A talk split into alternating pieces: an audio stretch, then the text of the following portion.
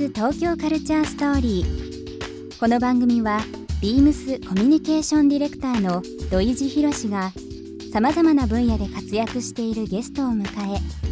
影響を受けたファッション音楽アートなどのカルチャーからゲストのこだわりを紐解きその人の未来のクリエーションを共有していく1週間のトークプログラムです。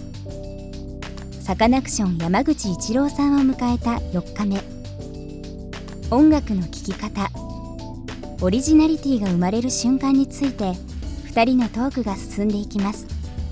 ビームス東京カルチャーストーリースタートです Beams. Beams. Beams Tokyo Culture Story. Beams Tokyo Culture Story. This program is brought to you by Beams. Beams. ありとあらゆるものをミックスして自分たちらしく楽しむ。それぞれの時代を生きる若者たちが形作る東京のカルチャー。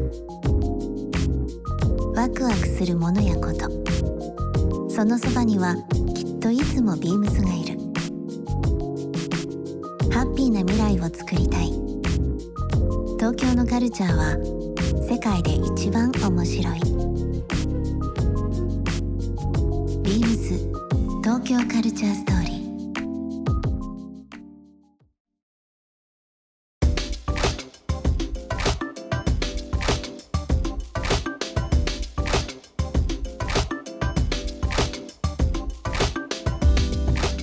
で僕らもやっぱオーディオに憧れあったじゃないですか、うんやっぱり山水のアンプで山水のスピーカーでさみたいな。でもうかっつり聞いてみたいな。である程度こうお金手に入ってきたらいやもう B&W のスピーカーとみたいな。最高だね。ラックスマンのアンプでもうしいい感じで聞くみたいな。なんかそれが普通だと思ってたんですけど今の子たちって普通に PC スピーカーで大丈夫っすみたいな。iPhone のスピーカーで十分みたいな。でそれってなんかちょっと違うだろうって思ってたんですけどでもなんか思ったのはいい音ってそのお金がかかった音がいい音なんじゃなくて、うん。ぱ自分の好きな音がいい音なんだなと思って。自分が好きな好きな音が。だからレコードが好きだレコードって言ったってもう別に音がいいわけじゃないじゃないですか、うん。温かみがあって音のつながりがあって塊で聞こえてくるからいい音で、カセットテープの音もそれが好きならいい音でいいのかなと思って。あなんかねそれ安心した一郎君がそうやって言ってくれると。なんかもう自分なりにそのもちろん電子音っていう部分も好きなんだけどその温かみ、うん。そのモノラルアナログも含めた部分でのちょっとその奥行きがあるのかないのかまあ置いといたとしてもあの時聴いてた曲ってもう一回聴きたいなっていうこの改めてその2010年代に入ってからも、まあ80年代の曲もそうなんだけどだからすごくいろんな自由さがあるというか、うん。僕ハイレゾ嫌いなんですよ。ハイレゾが嫌い。ハイレゾが意味ないなと思ってて意味ないわけじゃないんですけどカタログとして残しとくにはいいんですけど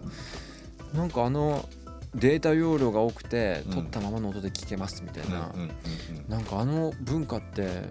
なんか今時代と逆に逆行してるなうん、あ嗜好品になってっちゃってるんじゃないかなみたいな気がして音楽を作る上でのそのキーワード？例えば新しい音を生み出すっていう意識もありながら、い。昔の音を共感するっていう言い方がいいのかな、何かこうオマージュを受けるイメージソースになるっていうのはやっぱりあったりするんですか、あるしあえてその例えば、まあ、コンプっていうものがあるじゃないですか、そのギターの音をギャーンって鳴らして、はい。鳴らしすぎちゃってこう歪まないギリギリでこう音を止めてるなんかこう張り付いた感じ、あれってまあし当時は仕方なくなってたんだけど、うん。その音が好きだから今それをわざと再現するみたいな。うん。なんかそういう風にやっぱ作っていくとそれがなんかオリジナリティになっていったりするし、え。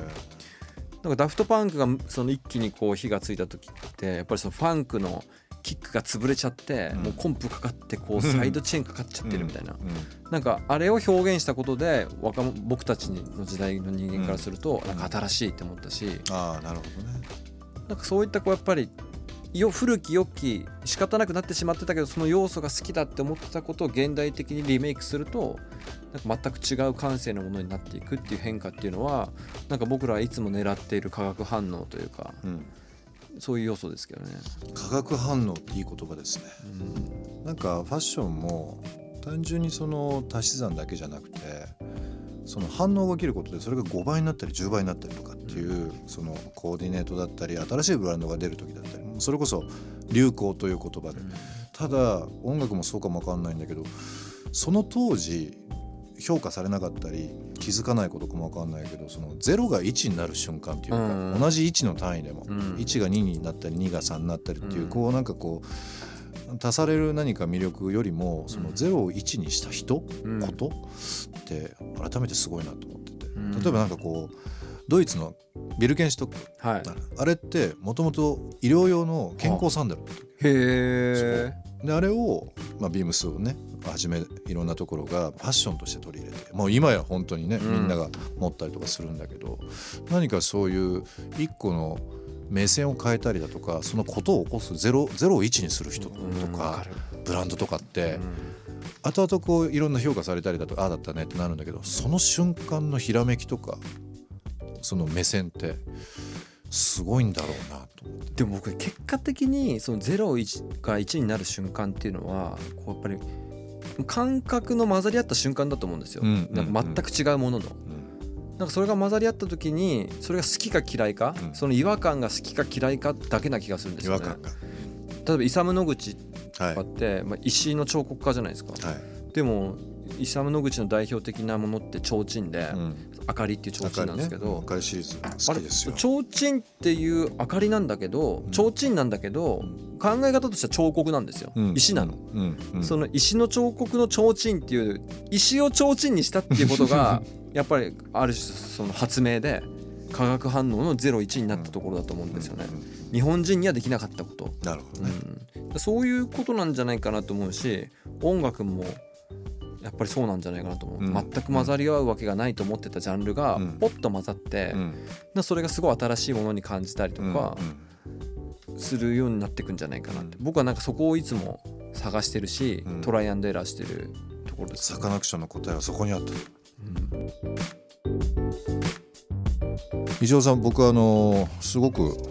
まあいろんな曲とかアーティスト好きですけど、あのスマパンスマッシングパンプキンズですけど、あのジェームス・イーハーがいるじゃないですか、ん。えっと、今ビームスでベイパライズっていうブランドがあるんですけどほ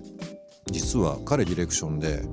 長年やってるんですよ。へえちょっと今度ぜひ見てもらいたいです。見てみたいですはい、あのまあシルエット結構タイトめで、まああの僕らなりに結構こういろいろ会話をしながら、まあトータルのアイテム作ってますけども、あのちょっとね。そのジェームス・イーハーからの話じゃないですけど、えースマッシング・パンプキンズの曲を、えーぜひちょっと今日、はいえー選んだ曲はですけども「えー、ザ・スマッシング・パンプキンズ」「Tonight Tonight」今週は1週間サカナクション山口一郎さんをお迎えして、えー番組をお送りしております明日最終日ですけども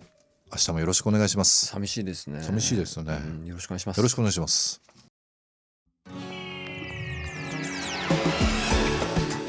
ビームス東京カルチャーストーリー。新しいものが生まれる瞬間は別々の要素が集まって混ざり合うこと。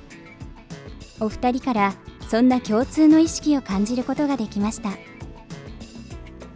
番組では皆様からのご意見ご感想もお待ちしています。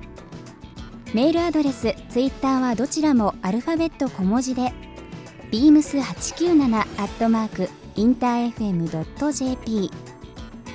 ツイッターはハッシュタグ beams897 ハッシュタグ beams 東京カルチャーストーリーをつけてつぶやいてください。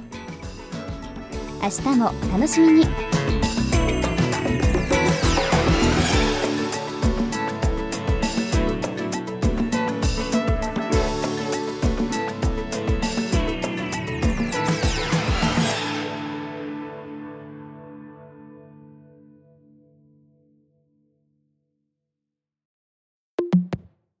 ビームスビームスメンズプレスの安武俊弘です。高校を卒業しファッションの専門学校に行き始めてからはメンズファッションならではのルールに興味が出始めそれがきっかけでビームスに入社する際もメンズドレスの担当を希望しました。それが今でも担当になっています。雑誌媒体とのやり取りに加えビームススタッフのライフスタイルを集めた本の担当やタリア出張に年に2回行っていたりとさまざまな業界のプロたちと本気で知恵を出し合い仕事ができているのは何にも代え難い喜びですビームス東京カルチャーストーリー Beams Tokyo Culture Story. This program was brought to you by Beams